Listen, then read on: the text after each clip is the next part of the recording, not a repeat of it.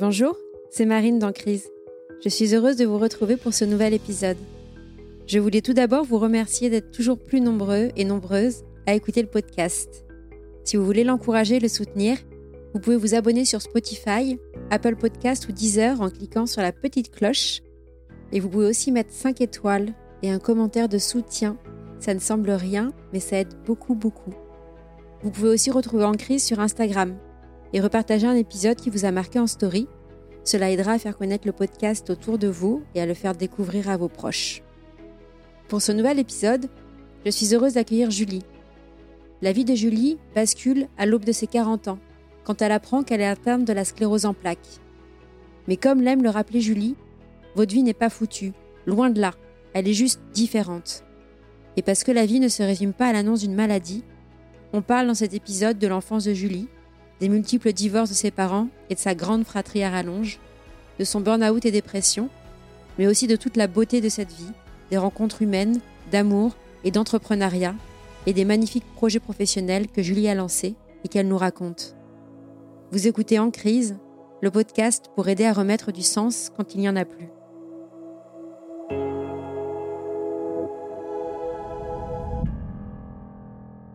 Pour ce nouvel épisode d'Ancré, je suis heureuse d'accueillir Julie. Bonjour Julie. Bonjour, je suis très très contente d'être là Marine, merci euh, de m'avoir invitée. Avec grand plaisir. Pour ceux qui ne te connaissent pas encore Julie, est-ce que tu peux nous dire un petit peu en quelques mots qui tu es? Oui, alors bon, je m'appelle Julie, j'ai eu 40 ans cette année, une sacrée année, l'année un petit peu charnière. Et euh, aujourd'hui, je suis euh, coach professionnel et surtout euh, breathwork leader. Je me suis reconvertie il y a quelques années et aujourd'hui, j'accompagne les gens à reconnecter le mental, le physique et les émotions grâce au pouvoir de leur souffle. Pour ceux qui connaissent pas le terme breath, ouais, breathwork. Est-ce que tu peux nous, expliquer un, petit peu en quoi ça consiste et comment on pourrait le traduire en français? Alors le breathwork en français, c'est le travail du souffle et c'est un terme euh, ouais, qui est un peu dur à dire en français, mais il n'y a pas un mot équivalent en fait euh, qui résume tout ça. Et le breathwork, c'est tout ce qui touche le travail de la respiration consciente. Donc, euh, on va avoir tout ce qui est respiration douce, qu'on va retrouver quand on fait du yoga, par exemple, ou quand on va voir un sophrologue. À partir du moment où on travaille sur son souffle, on fait du travail du souffle, donc du breathwork. Et euh, la partie, euh, donc ça c'est la partie douce, on va dire, et il y a la partie active de la respiration. Euh, donc le breathwork euh, qui vient des États-Unis et qui arrive en France, euh, il y a depuis quelques années et je suis très très contente parce que je suis une des premières à avoir été formée à une certaine méthode pour le faire en France. Et là, on est sur une méthode de respiration très intense, très active, qui amène à un état de conscience modifié au bout d'un certain moment de temps de respiration et qui permet un lâcher prise émotionnel très intense. C'est des séances qui durent une heure et demie sur une playlist. alors moi, je suis pas le genre de personne qui fait des playlists un peu trop zen, trop euh, j'ai donné un cours hier, euh, il y avait du Eminem dans ma playlist parce qu'hier on a travaillé la colère. Donc en fait, un cours collectif égale un thème, égale un objectif bien particulier. Je mixe en fait mes compétences de coach à euh, l'expertise du souffle pour, pour aider les personnes à sortir ce qui doit être sorti. Et en plus, la respiration a des effets sur le corps non négligeables. C'est pour ça que j'ai choisi au départ. Euh, ça régule le système nerveux autonome. Donc, on vient travailler le stress, l'anxiété. Euh, on réveille aussi euh, le système immunitaire et on travaille plein, plein d'autres choses. Donc, c'est pour ça que c'est vraiment le breathwork actif, comme je le propose. c'est le physique, le mental et les émotions. Les trois en un. Parce que pour avoir été coach, je sais que le mental ne suffit pas toujours à avancer dans sa vie. J'aime bien commencer les histoires par le début. Est-ce que tu peux nous dire un peu comment était ton enfance, d'où tu viens, est-ce que tu avais des frères et sœurs, tout ça? Ok, alors là, gros sujet. Euh, je viens, euh, donc moi j'habite à Limoges, je suis originaire de Limoges, que j'ai quitté, je suis revenue, euh, j'avais dit que je reviendrai jamais quand je suis partie, et puis finalement on revient. C'est pas la ville la plus sexy de la planète, mais elle est, elle est confortable à vivre en tout cas. Ma vie familiale. Alors attends, j'essaie de recoller les morceaux. Euh, une enfance complexe, une enfance très complexe, euh, très riche de drames familiaux, très riche de recomposition familiale. Bah, je suis issue d'un couple parental qui euh, a divorcé quand j'avais trois ans et qui ont ensuite retrouvé des compagnons et des compagnes qui se sont remariés, puis qui ont redivorcé, puis qui se sont remariés. Donc voilà, j'ai eu de mes 0 à mes 13 ans, je dirais énormément de schémas familiaux, euh, avec des gens qui venaient, qui partaient, etc. Donc j'ai connu trois divorces en fait, puisque mes parents au total ont divorcé euh, chacun deux fois, enfin voilà, plus le leur. Et donc des compositions avec des frères et sœurs, des vrais frères et sœurs, des demi-frères et sœurs, et puis des frères et sœurs ni l'un ni l'autre. Et voilà, donc on a été jusqu'à sept. Aujourd'hui, on est cinq. donc je suis l'aînée de la fratrie. La force de notre famille, c'est la fratrie, c'est-à-dire demi-frère, demi-sœur, pas vraiment. c'est all inclusive, c'est pareil. Mes parents ont essayé de garder, de se dire ok, la fratrie, c'est important, ils pourront compter les uns sur les autres, et c'est une vérité aujourd'hui. C'est notre force. Je suis l'aînée, j'ai un vrai frère 100%. j'ai euh, une demi-frère et une demi-sœur pardon et un demi-frère et puis euh, j'ai une sœur euh, qui est arrivée elle avait 5 ans et aujourd'hui elle en a 35 et voilà. Ces schémas familiaux font beaucoup de déménagements au sein du même territoire, mais j'avais compté, je crois qu'on a dû déménager une huitaine de fois. Et puis, ça fait quand même une enfance où on est ballotté, clairement, parce que quand on est enfant, on choisit pas, on subit. Donc, euh, on n'avait pas trop le choix. Et puis, euh, il y a eu des événements plus ou moins, plus ou moins difficiles euh, à vivre. Au départ, on a commencé, on a fait une semaine, une semaine chez mon père, une semaine chez ma mère. Et puis après, ça a été tout le temps chez ma mère et un, week-end sur deux chez mon père. Et puis, ma mère, elle avait donc été avec son deuxième mari. À l'époque. Et puis, ben, un jour, elle disparaît. Je crois que ça a été mon plus gros trauma d'enfance. C'est que j'avais 11 ans ou 12 ans, quelque chose comme ça. Et en fait, ma mère s'en va, elle, me, elle nous laisse avec mon frère chez, euh, chez, chez, ce deuxième mari. Ça faisait déjà 8 ans qu'on connaissait, donc on était en sécurité, il n'y avait pas de problème. Qui avait lui deux autres, deux, deux, enfants à lui. Et elle part pendant trois mois. Pendant trois mois, on n'a pas de nouvelles. Donc, sentiment d'abandon, euh, il est ancré, du coup, à ce moment-là. Et puis un jour, elle revient et je me souviens de, à l'époque, on avait des téléphones filaires, euh, tu sais, avec les, les, trucs blancs là accrochés au, au, au, au, mur. Et je me souviens avoir attendu très, de nombreuses fois et très longtemps en espérant que le téléphone sonne. Il a sonné une fois en trois mois, ça duré cinq minutes. Et on pensait qu'elle était partie loin, etc.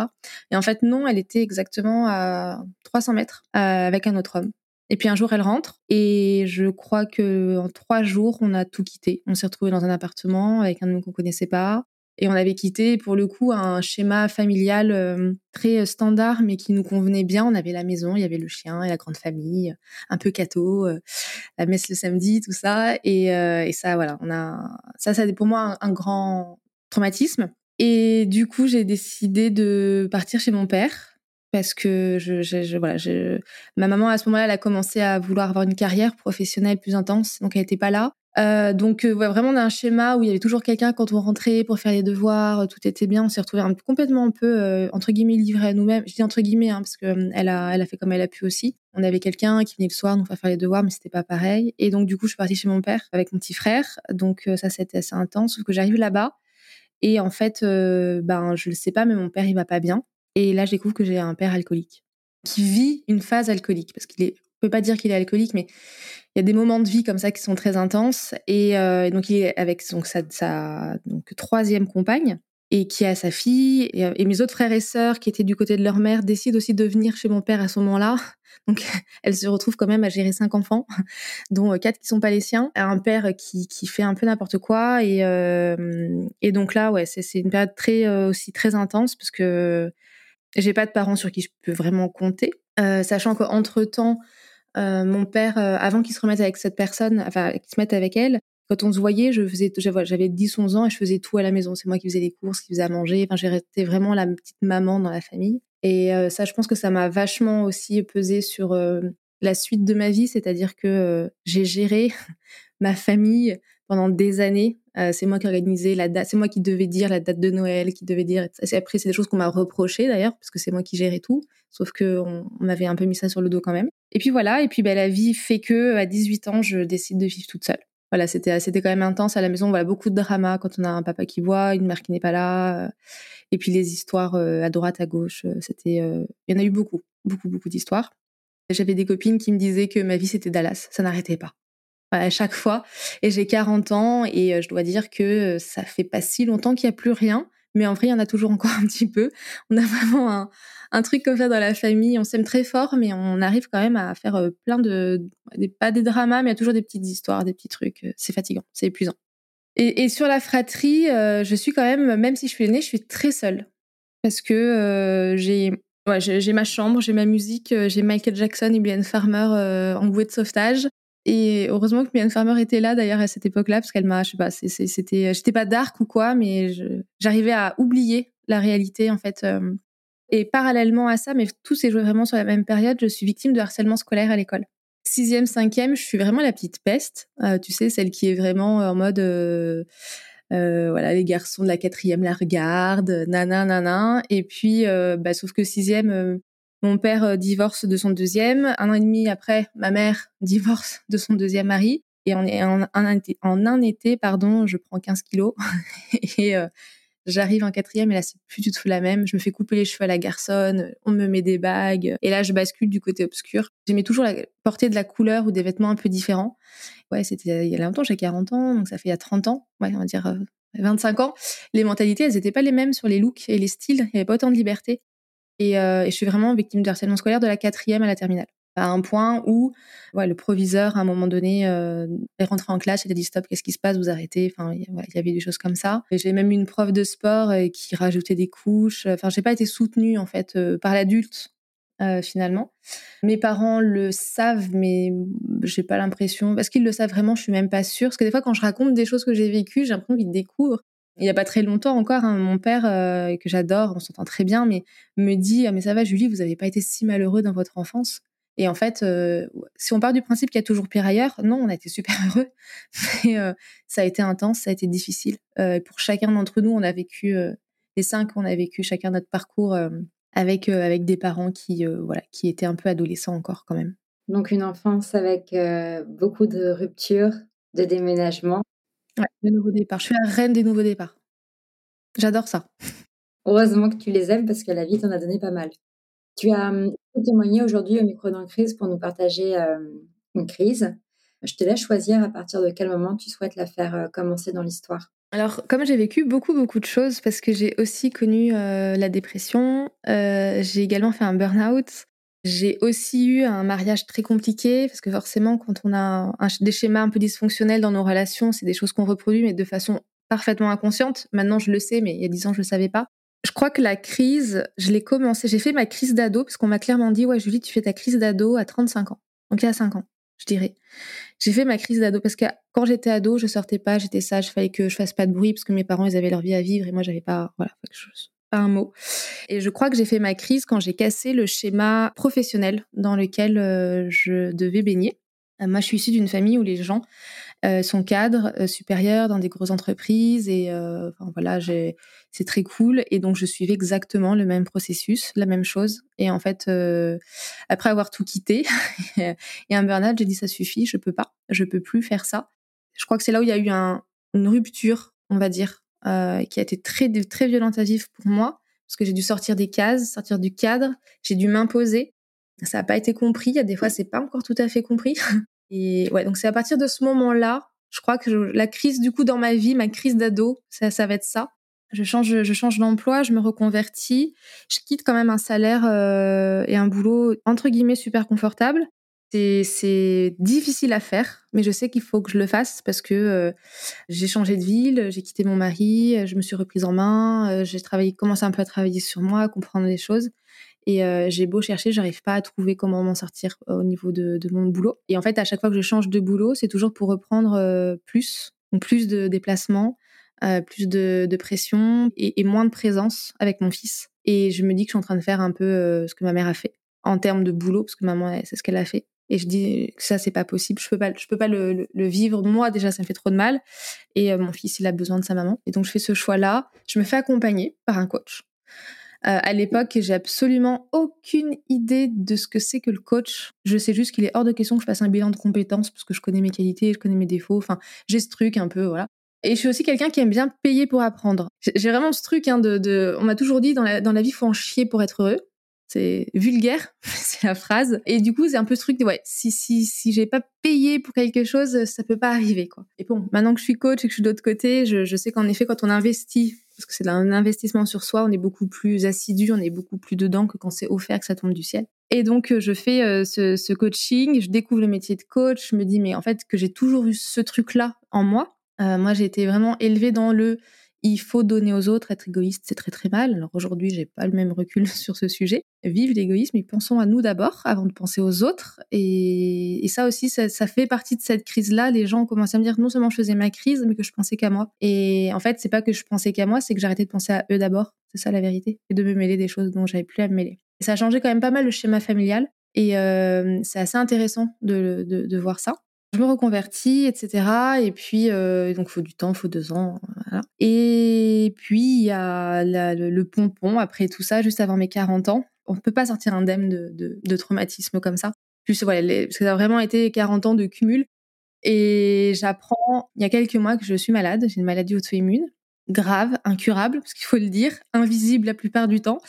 Voilà, j'ai la maladie de la sclérose en plaques. j'ai du mal à dire que euh, je suis sépienne ou que je suis malade. Je suis atteinte de la maladie de la sclérose en plaques. J'essaie de le mettre très loin.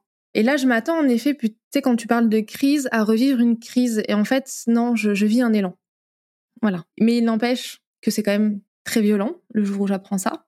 Bah parce que c'était euh, voilà les divorces, euh, le, les pervers narcissiques, la dépression, euh, le burn-out, les, reconversions professionnelles, le stress d'être maman solo entrepreneur, c'est assez et bam et bam maladie auto-immune qu'on peut pas soigner, qui peut rendre paralysé du jour au lendemain. avec aucune certitude sur l'avenir et ouais là c'est une sacrée claque et il faut composer avec ça. J'ai une question à ce stade. Comment tu es arrivé au diagnostic? Est-ce que tu as eu des événements qui sont arrivés qui ont fait que tu as commencé à consulter? Oui, en fait, euh, je me réveille au mois de juin de l'année dernière, un matin, ou dans la journée, je sais pas trop te dire, mais je voyais que ça faisait deux, trois jours que j'avais euh, mon œil droit, où j'y voyais plus très clair. Euh, je faisais beaucoup de tennis à l'époque et quand je faisais du tennis, des fois, j'arrivais plus à tenir. Ma raquette partait de ma main et je comprenais pas pourquoi. J'avais mis des doubles grippes, je m'étais, j'avais même essayé une autre raquette et tout ça. Et puis je sentais énormément de fourmillements dans mes mains, beaucoup dans les mains.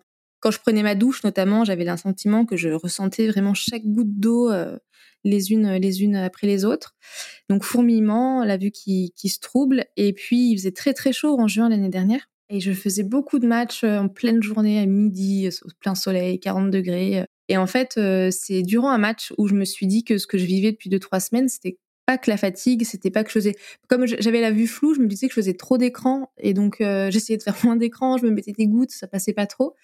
Et en fait, un jour, je suis en donc en match de tennis et euh, j'arrive sur le cours et je ne vois plus de l'œil droit. Donc j'ai une partenaire qui a compris que les revers, j'y arrivais pas. donc du coup, elle me balance tout sur mes revers et en fait, je ne vois plus l'œil droit et, euh, je suis à deux doigts d'abandonner, mais je n'aime pas ça, donc je continue. Et en fait, au moment de la pause, j'avais une gourde avec de l'eau glacée, je bois de l'eau glacée et d'un coup d'un seul, genre cinq minutes après, ma vue revient. Et là, je fais waouh, mais ça, là, c'est pas normal. C'est-à-dire que je suis donc pas en train de perdre la vue si elle revient parce que j'avais peur d'être en train de devenir aveugle.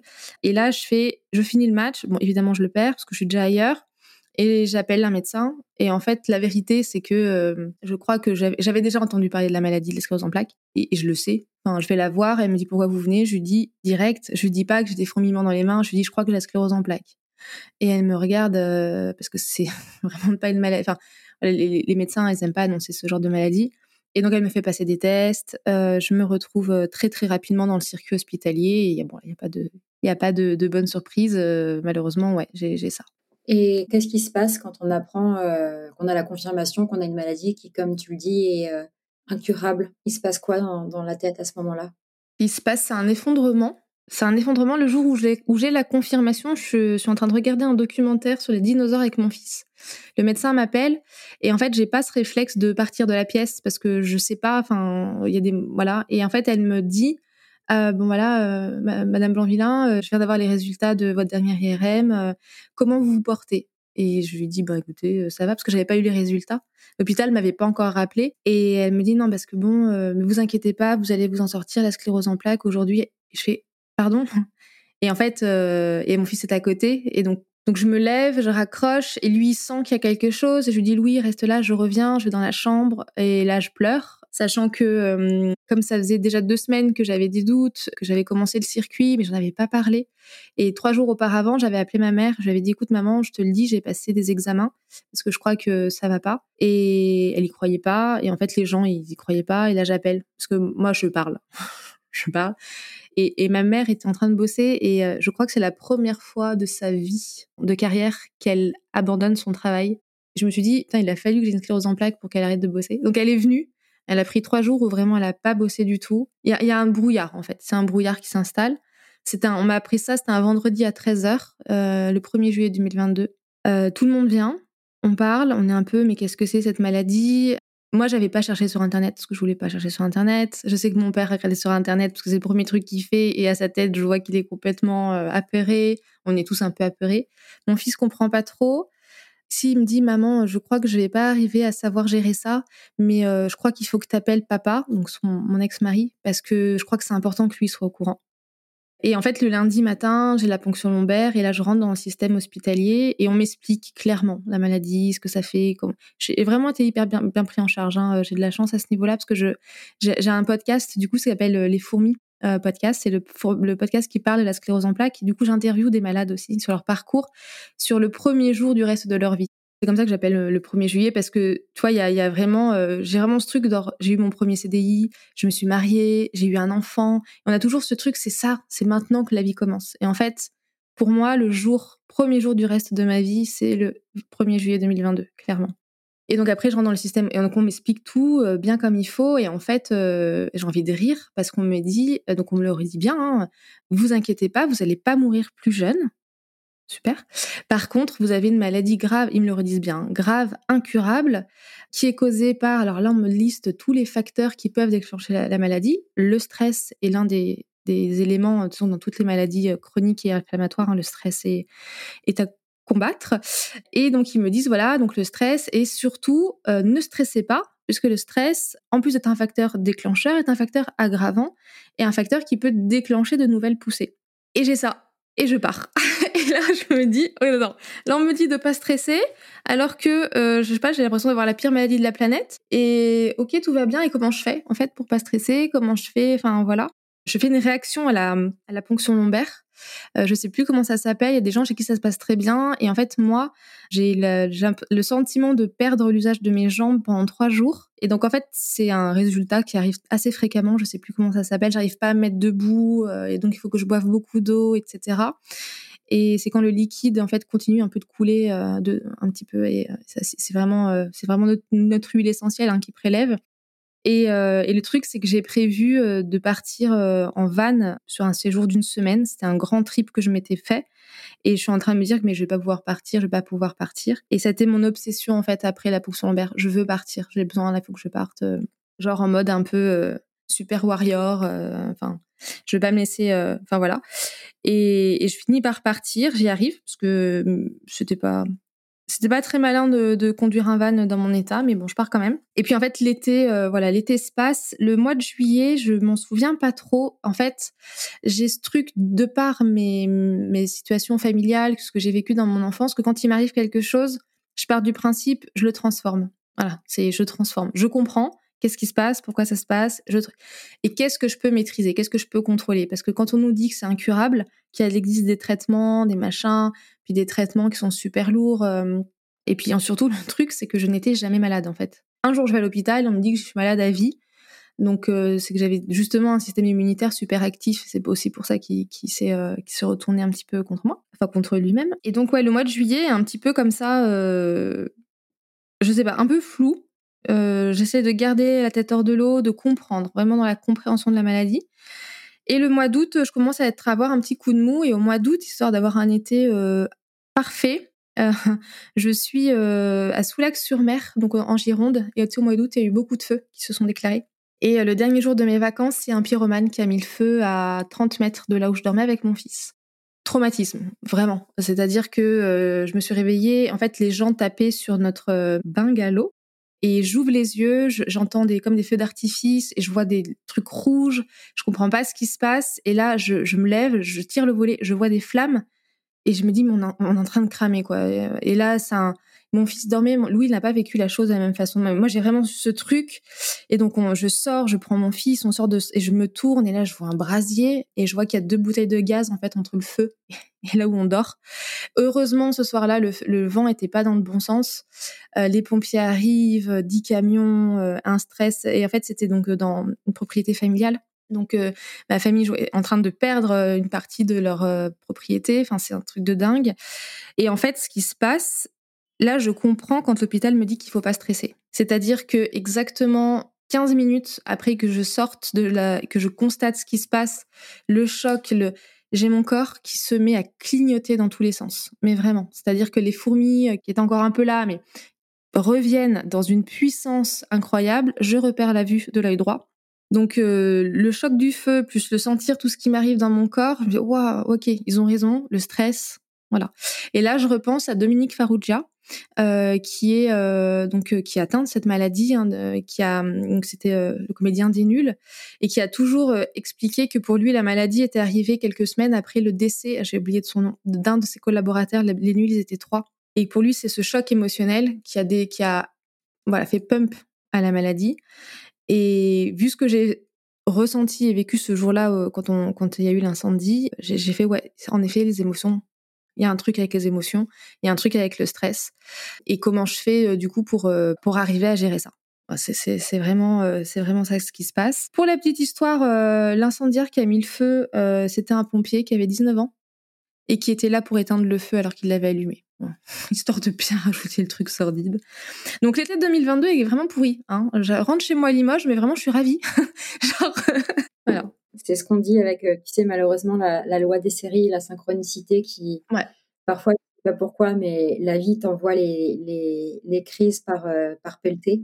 J'avais une question euh, suite à hum, tout ce, ce, début de crise et de, de savoir que tu as une maladie tu parlais des traitements. Est-ce que c'est quelque chose que tu envisages, que tu n'envisages pas?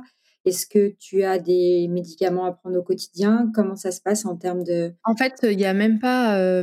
donc, je suis hein, déjà sous traitement. Il y avait pour moi même pas de... Est-ce que je prends un traitement ou pas? C'est-à-dire, je prends un traitement. Je réfléchis même pas une seule seconde. Parce que s'il n'y a pas de traitement qui guérit la maladie, il y a quand même des traitements qui la limitent voilà, qui sont là pour limiter les poussées. En fait, la sclérose en plaques, hein, ça marche que tu vas très bien te sentir pendant six mois, puis à un moment donné, tu sais pas pourquoi, il y a une poussée qui arrive. Et le but du jeu, euh, c'est d'avoir le moins de poussées possible. Et donc, il y a des traitements qui existent. Je je, cherche même pas à comprendre. De toute façon, entre guillemets, on me pose pas la question est-ce que vous voulez prendre un traitement, pas un traitement? Et, mon neurologue m'a même pas laissé le choix, en fait, dans le traitement euh, proposé. Il m'a dit, voilà, je vais vous donner celui-ci parce que je pense que c'est le meilleur traitement qui existe. Euh, le moins contraignant aussi à prendre, hein, parce qu'il y a des malades de la sclérose en plaques. Donc, il y a plusieurs, euh, voilà, il y a plusieurs traitements. Il y a les, cachets qu'on va prendre tous les jours. Il y a les piqûres qui doivent se faire aussi tous les jours. Il y a des piqûres qui ont se fait à l'hôpital toutes les quatre semaines. Et moi, j'ai un traitement sous perfusion qui se fait deux fois par an, tous les six mois, en hospitalisation de jour. Et quand il m'a expliqué en fait le fonctionnement, euh, je, trouvais ça plutôt très cool parce que du coup, euh, pendant six mois, euh, ben bon, la maladie elle est là, mais je voilà, je passe pas ma vie à me piquer, à prendre des cachets, etc. voilà. Par contre, par contre, le nom du médicament est juste odieux. Le ça, je leur ai dit quand mon traitement s'appelle Ocrevus. Et quand euh, je leur ai dit, euh, quand ils m'ont dit, j'ai éclaté de rire, je fais, mais en fait, on va tous crever. Enfin, est-ce que, est-ce qu'on aurait juste pu avoir un, nom un peu plus glamour? Parce que franchement, euh, voilà. donc, traitement de première ligne, enfin, non, traitement de fin de première ligne, début de deuxième ligne, vraiment un traitement assez puissant. qu'ils ont tendance à donner en fait, parce que la sclérose en plaques, il y, a, il y, a, deux types de sclérose en plaques. Il y a la poussée rémitante, celle que j'ai. Il y a celle où en fait les poussées en fait sont perpétuelles et, euh, et où là on, va où il y a pas de le traitement fonctionne plus en fait. C'est pour ça que le but du jeu, c'est vraiment repousser les poussées pour euh, ben, moins on en a, moins on a des, des, des, pertes de sensations, etc. Et surtout, moins on laisse la maladie euh, revenir plus souvent. Et ce qu'une fois qu'elle est là, il y a plus de voilà, c'est trop tard sur les maladies, enfin sur les CEP progressives. En tout cas, c'est les traitements sont pas encore assez efficaces. C'est un traitement qui a 10 ans, donc qui est hyper récent euh, ah oui, quand on m'annonce la maladie, on me dit euh, mais vous avez de la chance de l'avoir maintenant et pas il y a 15 ans. Alors, est-ce que j'ai de la chance de l'avoir maintenant? Non. mais par contre, en termes de hum, traitement médicamenteux, en effet, voilà, celui qui j'ai là n'existait pas il y a 15 ans. ça fait 5 ans qu'il est sur le marché français et les résultats, les études a priori sont plutôt positives et ils sont plutôt confiants à l'hôpital en fait sur l'évolution. bon, après, voilà. Sauf qu'avoir un traitement, bah, moi, ça ne me suffit pas. Comme je te l'ai dit, ce coup du feu où je vois ce qui se passe, où je vois ce que ça fait, je me dis qu'il faut que je cherche d'autres solutions. Voilà, c'est une maladie qui est déclenchée déjà parce qu'on l'a dans les gènes, hein, c'est une maladie auto-immune, donc ça veut dire qu'elle est là, qui n'est pas héréditaire. Elle n'est pas héréditaire. Donc ça, ça, c'était ma première question en fait. deux, mes deux premières questions, ça a été est-ce que je vais être en fauteuil roulant un jour et est-ce que mon fils risque de la développer, sachant que c'est une maladie féminine à 75 à 80 des cas. Encore une fois, pour nous beaucoup de réponses. Une fois que la maladie est expliquée, qu'on nous donne un traitement, c'est on sait pas. Est-ce que je vais finir en fauteuil roulant? On sait pas. Quand est-ce que va être ma prochaine poussée? On peut pas vous le dire. Est-ce que la prochaine poussée va me rendre euh, aveugle? On sait pas. Et en fait, ils savent pas euh, parce que c'est une maladie qui n'est absolument pas contrôlée. Euh, s'il n'y a pas de traitement en fait de la maladie, c'est que la euh, tu sais, quand on, quand on va trouver euh, pour, pour, le virus du sida, ils ont réussi à recréer le virus. Bon, la sclérose en plaques, c'est pas, pas un virus, mais ils n'arrivent pas à la recréer en laboratoire. Et donc, le traitement que je prends, il a été traité, testé sur plein de souris qui ont un, un, une sclérose en plaques euh, construite, mais qui n'est pas la vraie sclérose en plaques, en fait. Voilà, c'est pour ça que c'est encore compliqué, qu'il n'y a pas un traitement aujourd'hui efficace à 100% sur, sur cette maladie-là. Euh, on arrive en septembre. Euh, je rejoue au tennis et après j'ai arrêté de jouer au tennis parce que mon corps ne suivant plus, le mental, c'est trop compliqué. tennis, c'est un sport très dur déjà dans la tête, donc j'avais pas besoin de ça à ce moment-là. Et en fait, je fais un, je joue et j'ai euh, une bah, coéquipière qui me dit mais Julie respire, tu respires plus là. À quel moment t'as respiré? Et en fait, je me rends compte que je respire pas. Durant l'été, ma meilleure amie m'avait aussi dit Julie, tu ne respires plus. Et la maladie m'a clairement coupé le souffle, vraiment vraiment euh, littéralement. Et pour moi, c'était très étonnant parce que j'ai euh, j'ai chanté quand j'étais plus jeune, donc j'ai appris à respirer avec euh, ma prof de chant, la respiration diaphragmatique, comment se calmer avec le souffle, etc. Et le truc, c'est que parallèlement, donc je reviens de deux minutes sur mon métier de coach, je cherchais depuis longtemps un outil pour améliorer en fait mes accompagnements. Et j'avais regardé euh, l'hypnose, la sophrologie et tout ça. Et en fait, la sophro, je trouvais ça super, mais trop long, euh, trop pas assez rapide, pas assez, voilà, pas efficace. Et moi, je cherchais un truc efficace. Et donc, en septembre, euh, ma meilleure amie me parle d'une d'une pratique qu'elle avait un peu essayé pendant le confinement. Elle avait trouvé ça super bien et tout. Elle me parle donc du breathwork. Je me renseigne sur ce que c'est. Et là, je me dis, mais c'est un truc qui a l'air d'être très bizarre. Ça fait un peu peur, mais ok, moi je teste, donc euh, j'essaye. Je fais la séance, c'était euh, incroyable. Euh, le breathwork, donc il y a des effets sur le corps, et les effets sur le corps qu'on ressent, c'est des fourmis. Et donc je me dis pendant la respiration, je suis en train de faire une poussée, là, là je suis en train de faire une poussée, qu'est-ce qui m'arrive, qu'est-ce qui m'arrive? Sauf que j'écoute, la personne nous rassure, nous dit que tout va bien se passer, que quand on va revenir, on aura nos, mains qu'on pourra rebouger, que tout, tout, ira bien. Donc je fais confiance. Je vis l'expérience je, me réveille, enfin je reviens quoi, parce qu'on part un peu et puis on revient. J'éteins le zoom et euh, je fais ok. Donc là j'ai vécu euh, l'expérience la plus incroyable de toute ma vie. Je veux le faire tout le temps et euh, je veux apprendre à faire ça pour les autres. À ce moment-là, il se trouve que la personne qui a pas d'école de breastwork en France, il y, en a, deux ou trois quoi. Et elle, réouvrait les portes de son école. Je la contacte, on discute, je lui explique la maladie. Elle sait pas. Est-ce que c'est bon Est-ce que c'est pas bon Elle sait pas. Donc allô l'hôpital. Évidemment, l'hôpital n'a aucune idée de ce que c'est que le breathwork. Ils me prennent un peu pour une illuminée, je leur explique, je me renseigne énormément. Et euh, ils me rappellent, ils me disent non mais c'est bon, vous pouvez y aller, euh, allez-y, tout va bien. Et en fait, entre temps, je, recherche les effets de la respiration sur le corps. Et je me dis mais attends, on a, on a deux trous dans le nez, c'est incroyable ce qu'on peut faire avec ça. Euh, c'est la seule chose qu'on peut contrôler. Et moi, j'avais ce besoin de pouvoir recontrôler quelque chose. C'est-à-dire, euh, mon corps peut pas partir en comme ça là sans que je fasse quoi que ce soit, et le mental sera pas suffisant. Et là, j'ai trouvé un outil qui me permet de contrôler quelque chose. Je me forme donc au que j'en fais, j'en fais, j'en fais, j'en fais, et, euh, et j'en découvre encore, enfin chaque fois un peu plus sur les effets de, de cette pratique. Et donc, je, je me mets à respirer, à prendre conscience de ma respiration et euh, moi, j'aime bien le dire parce que je trouve que c'est euh, pas mal. Euh, j'ai fait un IRM cérébral en, novembre. un IRM cérébral, hein, c'est assez flippant. on est dans un tube, on a un casque, il y a de la musique très forte, il y a ce bruit très fort. Et puis, quand on rentre en IRM et qu'on sait que surtout on veut pas avoir d'autres lésions parce que les lésions Enfin voilà, c'est mes pires ennemis. C'est hyper stressant. Et en fait, je me dis, ok, très bien, tu vas être là allongé pendant un certain temps, teste teste des choses, teste, fais de la respiration. Et là, en l'occurrence, je fais vraiment quelque chose de tout simple, c'est la cohérence cardiaque. On en parle un peu. En 5 temps, en 5 temps, en gonflant le ventre, on ferme les yeux. Euh, il y avait Queen euh, dans les écouteurs. Je me dis, tiens, je vais me bloquer là-dessus. Je me suis endormie. Et à la fin, euh, c'est l'infirmier qui a dû me toucher les jambes. Madame, on a fini. Ah, super. Et là, je me fais, waouh, j'ai réussi à m'endormir sur un IRM juste en respirant. C'est qu'il y a un truc. Enfin, voilà. Et, donc voilà, je termine ma formation et je commence à donner des cours en individuel. Je le fais sur moi et j'ai lancé des cours collectifs. Et euh, aux États-Unis, parce que j'ai fini ma formation aux États-Unis, alors à distance, mais euh, avec euh, l'inventeur de la méthode, j'ai préféré. Et en fait, je, je c'est complètement fou. aux États-Unis, on va en cours en Californie. Alors, parce que les États-Unis c'est grand, on va prendre du Texas, je suis pas sûre qu'ils connaissent. Mais aux États-Unis, en Californie, on va faire, on va en cours de breathwork comme on va en cours de yoga ou en cours de zumba. Et aujourd'hui, en présentiel, je donne mes cours de breathwork dans un studio de yoga. Quand je t'écoute témoigner, j'ai l'impression que hum, tu as assez bien accueilli la maladie, en tout cas réagi à, l'annonce.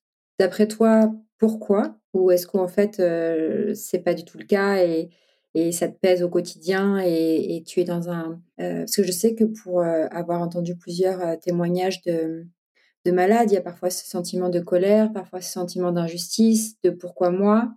À l'inverse, il y a d'autres personnes qui vont dire, notamment sur les maladies auto-immunes, que tu développes pas une maladie auto-immune pour aucune raison. Tu vois, il y a plein d'avis, de, pensées, de manières de vivre les choses différemment.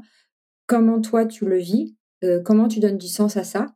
De bah j'ai appris aujourd'hui que j'avais une maladie et ça m'intéresserait oui que de savoir le regard que tu portes presque un an après sur le fait que ça t'est tombé dessus. Ouais, ça me tombe dessus et je me dis putain mais c'est pas possible. La vie, la vie ne m'aime pas. Ça c'est ce que je me suis dit. Hein. J'avais fait un post Instagram là-dessus alors que j'aime profondément la vie. Je pense que je suis vraiment quelqu'un qui aime mais vraiment la vie tous les jours. Et je me suis dit non mais en fait elle m'aime pas la vie, elle a pas envie de moi quoi. Enfin c'est j'ai eu ce sentiment là, j'ai eu peur, j'ai peur au quotidien. C'est-à-dire que euh, quand on, je me suis déjà réveillée euh, paralysée hein, euh, du côté gauche, du côté droit.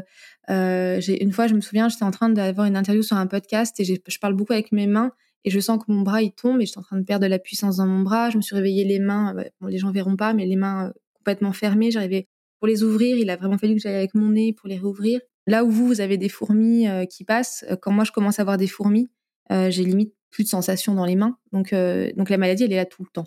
Après, je me suis dit, en fait, je me suis quelque part remerciée. C'est-à-dire que ce que j'ai dit aussi, c'est que je, dans cette maladie, j'étais contente de m'avoir. Moi parce que comme je bosse sur moi depuis très longtemps, que justement euh, avec tous les drames que j'ai vécus, j'ai vraiment appris la résilience. C'est euh, euh, une faculté que, que j'ai. Et je me suis dit, ok, c'est cool parce que je peux compter sur moi. je me suis aussi dit que dans la famille, c'est évident qu'une maladie comme ça, ce serait sur moi que ça allait tomber, parce que je pense que je suis la seule qui peut à peu près bien la vivre. Enfin, toi, j'ai eu ce truc un peu bizarre j'ai aussi, euh, alors j'ai un peu honte de le dire et je m'excuse parce que ça peut choquer, mais j'en ai parlé hier avec une autre malade et euh, elle aussi, elle n'ose pas trop le dire. Mais le jour où on m'a annoncé que j'avais la sclérose en plaques, je crois que j'aurais préféré qu'on m'annonce que j'ai un cancer. Donc c'est pour ça que je dis que c'est un peu dur, donc je m'excuse pour euh, les gens qui écoutent, parce que je sais qu'un cancer c'est terrible. Mais un cancer, il y a un pronostic, il y a des phases, 1, 2, 3, 4, on peut enlever des organes, il y a des traitements. Et moi aujourd'hui, c'est je sais pas. Voilà. Et en fait, moi j'ai pas peur. Et en fait, la chose quoi, qui m'aide aussi, c'est que Là où j'ai trouvé la, vie assez sournoise, c'est que j'ai pas peur de mourir. Je m'en fous de mourir. Et en fait, la maladie, c'est pour ça qu'un cancer, bah ok, euh, encore une fois, je, pèse mes mots et je veux blesser personne en disant ça, mais si, on, si un jour on m'annonce que j'ai un cancer, ben je me battrai comme euh, je me bats pour euh, tout, mais je veux dire, j'accepterai que là, on me l'a bien dit, je vais pas mourir plus tôt. Par contre, je risque de tellement mal vieillir euh, et c'est ça, ça, ça j'en veux un peu. Je suis un peu en colère après ça. Le breathwork m'a aidé à sortir ma colère. J'ai pas beaucoup pleuré. J'ai pleuré un peu le jour. Euh, j'ai pleuré un peu toute seule. J'ai eu des petites. Et j'ai pas, on peut pas dire que. Euh, et le breathwork m'a aidé à sortir ma colère. Le jour où j'ai fait mon premier cours, j'ai hurlé. J'ai réussi à sortir des choses que j'avais pas réussi à sortir. Et le breathwork m'aide vraiment à ça quand je fais mes cours, enfin mes séances pour moi-même. Donc voilà. Et après, ce que je te disais, c'est que me victimiser, c'est pas un truc que j'aime trop faire, en tout cas pas pour ça. Euh, je le fais de temps en temps, c'est toujours agréable de se faire un peu passer pour euh, Calimero. Enfin, ça dépend des gens, parce que certaines personnes trouvent que je m'apitoie. Euh, j'ai eu ça, a, j'ai eu cette réflexion il y a pas longtemps, et ça m'a hyper choquée. Je te raconte la petite histoire, ben, on, en avait discuté pour le festival, c'est qu'il la bosse sur les éclaireuses. J'ai donc gagné un award de la femme inspirante de l'année, je suis trop contente. Et en fait, on m'avait demandé de préparer un discours. Et le discours, je l'ai lu à la personne avant. Et elle m'a dit, mais pourquoi tu parles de la maladie? Tu cherches vraiment à ce que les gens s'apitoient. Et que dans ma démarche, c'est pas ça en fait. Oui, je parle de la maladie parce que déjà, elle est, elle est là, quoi. Donc, euh, j'ai pas honte. Vraiment, j'ai pas honte d'être malade. Euh, ça, c'est un truc aussi. Le dis pas, Julie, que t'es malade. Le dis pas aux gens. Le, faut pas le dire. C'est ça au départ. Faut pas le dire. Mais si, si, en fait, les gars, non, non seulement je vais le dire, mais je vais le dire haut et fort.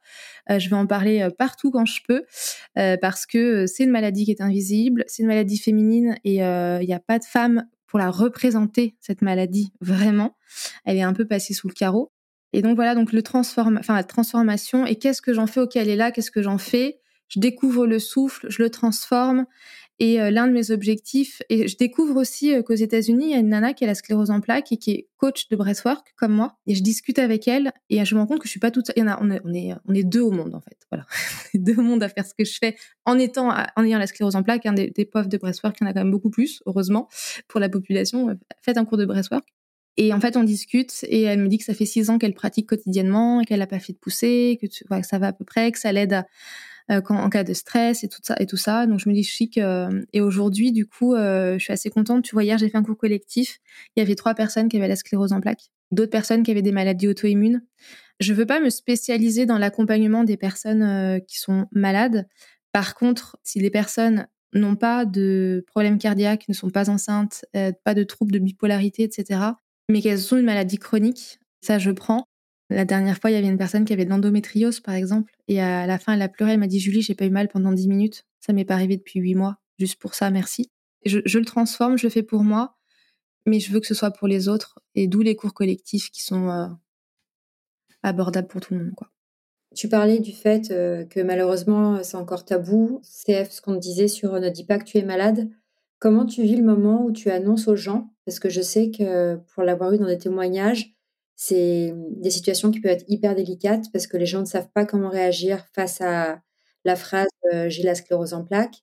Comment toi, tu aimerais que les gens réagissent? Parce que parfois, malheureusement, sans le vouloir, ils sont maladroits. Comment se gère la verbalisation de la maladie pour toi? Ouais, alors déjà, quand les gens l'ont su, mon téléphone a arrêté de sonner. déjà, faut le savoir. Encore une fois, il y a des très bonnes choses hein, quand on est malade comme ça. Il y a des... Le tri se fait encore plus facilement. Et je pense qu'il y a des gens qui m'ont pas écrit parce qu'ils ils osaient pas trop, euh, ils savaient pas, etc. En fait, quand on est malade, je crois qu'on s'en fout un petit peu qu'on nous demande est-ce que tu es malade? Juste euh, si vous nous aimez ou si vous pensez à nous, juste je pense à toi. moi, c'est ça ce que je vais attendre des gens. Après, la maladie, euh, je crois que je le dis de la même façon que je vais faire les courses, quoi. Enfin voilà, toi j'ai fait une soirée hier soir, euh, je connaissais pas trop les personnes et c'était rigolo parce qu'en fait ça a, un peu les paroles et euh, il y en a un qui a annoncé qu'il avait la, une spondylarthrite ankylosante, euh, l'autre qu'il avait son ex-femme qui était alcoolique et ça a libéré la parole en fait. Et je me dis que la personne comment elle réagit, c'est pas en fait, c'est pas mon problème. C'est-à-dire, je le dis, je comprends que la personne soit super mal à l'aise, qu'elle s'apitoie, parce y a des gens, je connais, un qui, oh, mais pauvre Julie, je comprends. Il y a des gens qui veulent pas l'entendre, il y a des gens qui sont dans le déni dans mes proches. Pour eux, euh, je suis euh, pas malade, ça n'arrivera jamais. Euh, D'autres gens qui sont dans l'émotion. Mais en fait, c'est leur problème. Et ça, c'est ce que m'a vraiment permis le coaching, enfin clairement, ou le développement personnel, c'est-à-dire que je suis pas responsable de la réaction des autres. Et du coup, je le dis, mais vraiment, comme j'en ai pas honte, je dis très librement. Je fais même des blagues dessus. je fais des blagues vraiment pourries, hein, genre euh, je préfère les girolles, pas la cèpe. Enfin, moi, naze avec cèpe, on fait plein de jeux de mots pourris. Mais euh, donc l'humour et euh, j'ai non, j'ai pas honte en fait, c'est comme ça. La seule question que je me pose parfois, donc aujourd'hui je suis entrepreneur et comme j'en parle sur mon site internet, dans les podcasts et et tout ça, c'est si un jour je dois malheureusement je touche le bois parce que j'ai pas du tout envie que ça arrive, mais retrouver un boulot de salarié, est-ce que le monde du travail S'ils font des recherches, on tape mon nom et mon prénom, enfin, c'est partout, on tape Breastwork, je suis partout, enfin voilà. Voilà, est-ce que ça sera un frein Si j'espère que je n'y arriverai pas, c'est ma seule, euh, ma seule question, quoi. Tu disais tout à l'heure que tu avais divorcé du, du père de ton enfant. Par rapport euh, au couple, comment ça a pu être un avant, un après? Je ne sais pas si tu es aujourd'hui en couple ou si tu es célibataire et comment j'ai la maladie dans ce cadre-là de la relation amoureuse et intime. Très très bonne question. Mes relations amoureuses, c'est le point noir de ma vie. Quand j'ai appris la maladie, j'ai une relation encore une fois scandaleuse avec mon ex. C'était n'importe, enfin c'était voilà le, pire. Je pense que j'ai touché le fond aussi et, vraiment eu tout. Hein. Tu dis la synchronicité. Je pense que j'ai vraiment eu la pire histoire glauquissime à mort quoi.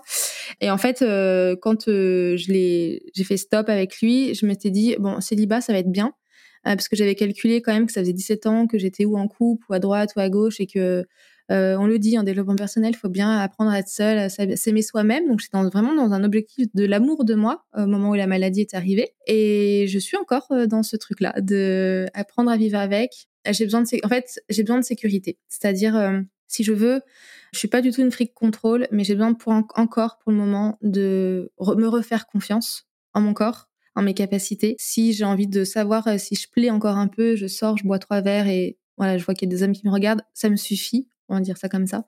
Mais le couple euh, avec ou sans la maladie, c'était déjà un sujet un peu euh, un peu intense. Et la question que je me pose, c'est demain je rencontre un homme incroyable, ça doit exister, homme incroyable si tu m'entends. Et à quel moment je lui dis? Vraiment, parce que il y a le dire quand je suis en soirée, comme hier soir, où ça n'a pas d'impact, où je m'en fous. Euh, et il y a le dire, et en même temps, et, ce truc de me dire, de toute façon, il faut le dire, puisque ça fera le tri aussi, parce que c'est un poids à porter pour l'autre. Aujourd'hui, je vais très bien, je, marche très très bien, j'ai aucun problème, je suis complètement autonome, je peux absolument tout faire. Euh, peut-être que demain, on se met avec quelqu'un et qui se rendra pas compte de ce que c'est vraiment. Et en même temps, c'est ça qui est un peu dur avec cette maladie, c'est que si ça se trouve, je ne ferai plus jamais de poussée dans ma vie comme on peut pas savoir. Et donc, il faudrait que je trouve un homme qui soit assez, euh, assez costaud. Parce qu'ils ont quelqu'un en face d'eux qui en a tellement vécu que.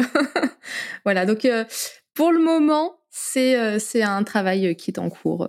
Mais c'est un vrai sujet pour avoir déjà reçu au micro Alice qui nous racontait sa sclérose en plaques. Effectivement, la question de s'il n'est pas en couple et que tu rencontres quelqu'un, à quel moment le dire, avec évidemment la peur du rejet et de la réaction mais comme tu le dis, c'est aussi une manière de trier. C'est sûr et certain.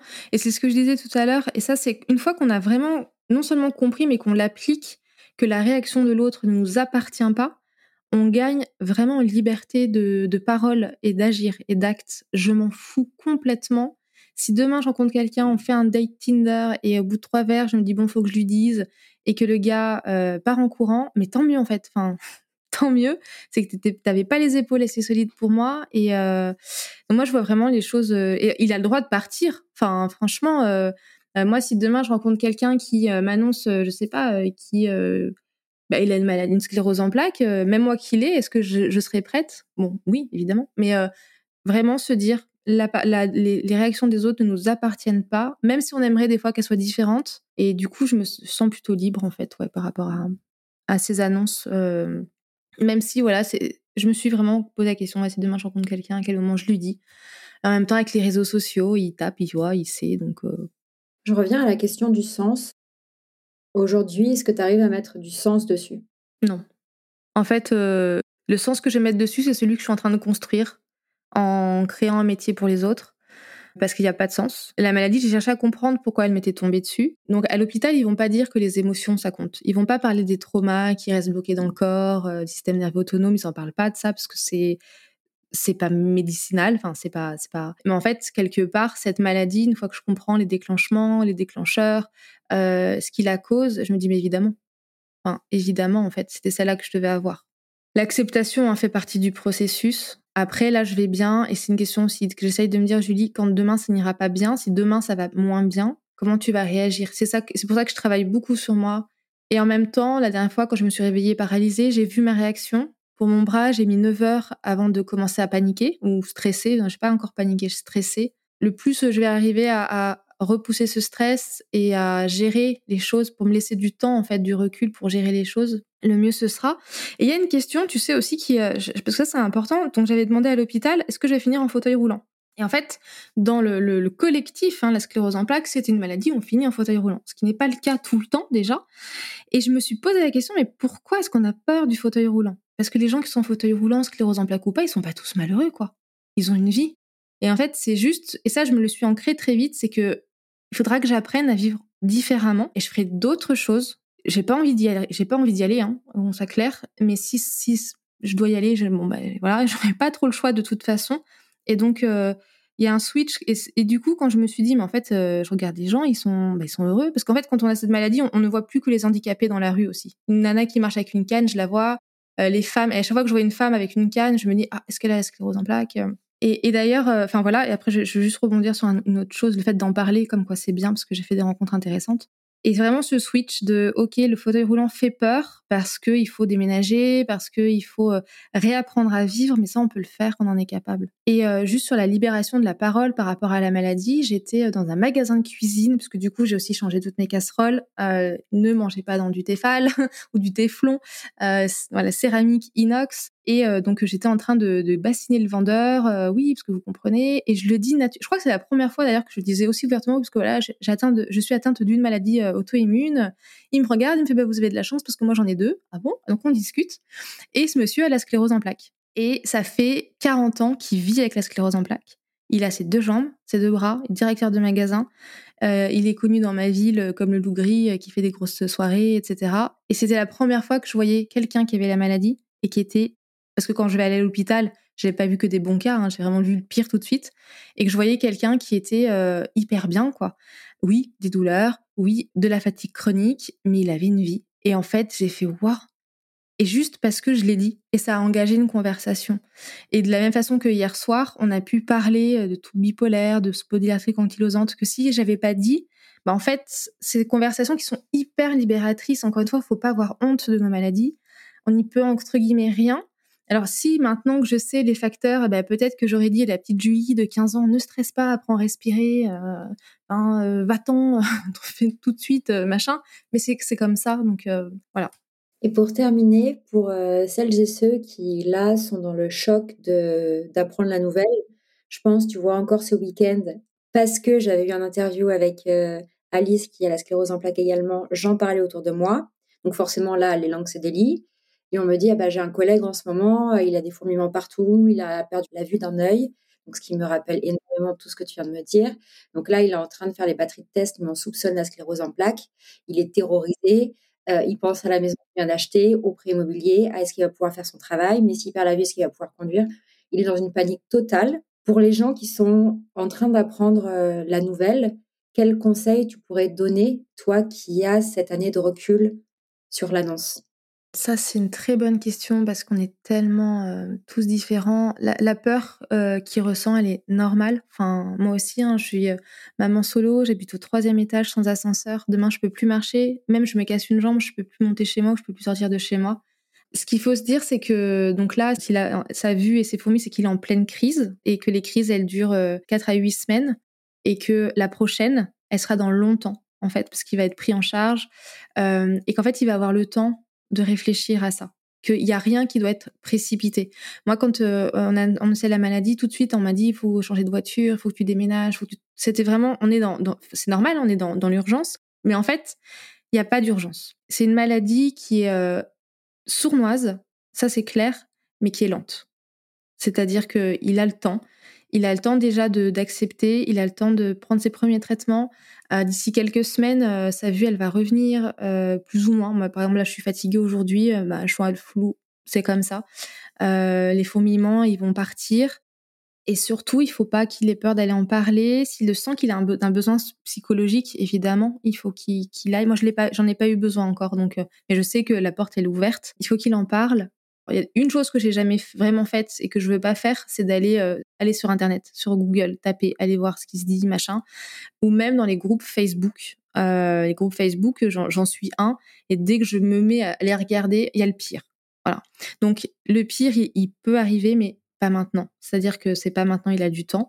Euh, par contre, ce qu'il peut faire, c'est d'aller parler avec des malades sur. moi, je le fais parce que du coup avec le podcast sur Instagram il y a des gens, ils font des choses formidables en fait. La maladie leur a donné un deuxième souffle. Euh, moi, les gens avec qui je parle, ça fait 3, 4, 5, 6 ans qu'ils n'ont pas fait de poussée. Donc, qui, qui, regardent les bons modèles, les bons exemples euh, de, l'inspiration. Sa vie, elle n'est pas foutue du tout. Euh, elle sera juste différente. Il va falloir prévoir le coup, ça c'est sûr, faut le prévoir. Je sais pas quel âge il a, mais il a du temps. Les traitements qui existent aujourd'hui fonctionnent plutôt bien mieux. Encore une fois, il vaut mieux avoir la maladie aujourd'hui qu'il y a 10-15 ans. Et il peut contrôler des choses. Il peut contrôler son stress, il peut changer d'alimentation. On n'en parle pas assez. Les médecins, ils disent que ça fonctionne pas, mais euh, dans la mesure où 80% de notre système immunitaire est dans nos intestins, si on a une alimentation hyper inflammatoire, on vient inflammer le corps. La sclérose en plaques est une maladie euh, inflammatoire. Euh, donc il y a des choses qu'il peut mettre en place, mais un pas après l'autre en fait. Et surtout, il a le temps. Là, il est en pleine crise clairement, mais il a le temps. Et euh, qui n'arrête rien, qui n'arrête pas de dire il va encore pouvoir travailler. Il faut qu'il soit conscient que la fatigue, euh, voilà. Mais aujourd'hui, je ne sais pas quel métier il fait, mais on peut faire du télétravail plus facilement. Merci le Covid. Donc, euh, s'il a besoin de faire du télétravail, ce sera envisageable. Il est même pas obligé de le dire à son employeur. Il est vraiment pas obligé de ça non plus. Et là, peut-être que la chose à faire, ce serait ouais, de prendre du temps, des vacances, un arrêt. En général, il le propose en plus à l'hôpital, est-ce qu'on vous fait un arrêt pour le temps de digérer Et en fait, c'est ça, il faut qu'il l'absorbe. Merci beaucoup, Julie, pour ton témoignage. Je suis sûre qu'il aidera beaucoup, beaucoup de personnes. Et je mettrai euh, en lien dans l'épisode, évidemment, euh, ton compte et tous les réseaux sur lesquels on peut te suivre et te contacter. Euh, parce que je crois que tout le monde, après cet épisode, va avoir envie de tester le breathwork. Mille merci pour ton témoignage et ton temps. Ben, merci beaucoup à toi. Et ben, si ça peut aider un tout petit peu, bah, tant mieux.